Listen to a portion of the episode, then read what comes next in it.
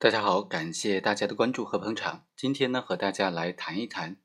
和幼女，也就是不满十四周岁的这些小朋友发生关系的话，如果是双方自愿的，构不构成犯罪呢？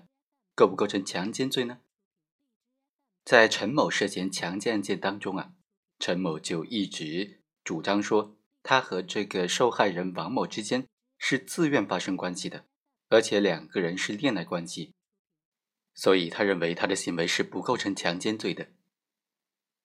因为根据最高院关于行为人不明知是不满十四周岁的幼女，双方自愿发生性关系是否构成强奸罪问题的批复啊，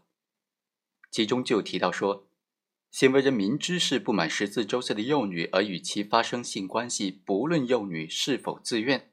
都应当按照强奸罪的规定来定罪处罚。如果行为人确实不知道对方是不满十四周岁的幼女，双方自愿发生关系，没有造成严重的后果，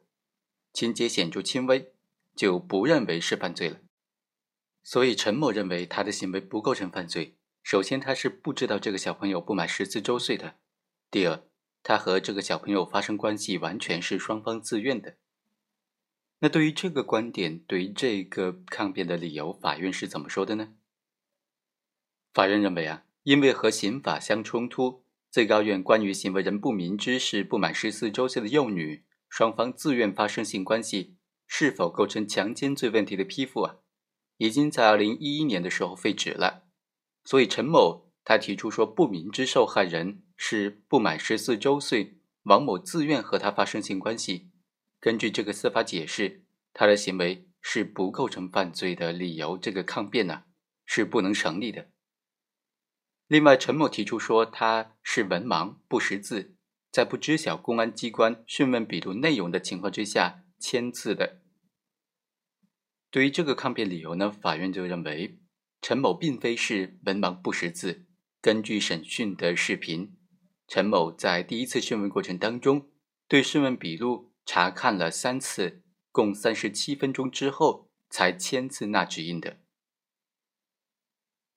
另外，陈某还提出另外一个抗辩理由，就是公安机关对他进行了刑讯逼供，或者采取了其他的非法手段取得了他的供述，所以请求法院对于他供述的合法性进行审查。法院认为。陈某的供述和受害人的这个陈述能够相互印证，而且有其他的证据加以佐证，所以他的供述是能够作为证据使用的。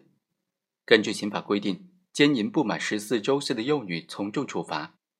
所以原审法院判决是正确的，驳回上诉，维持原判。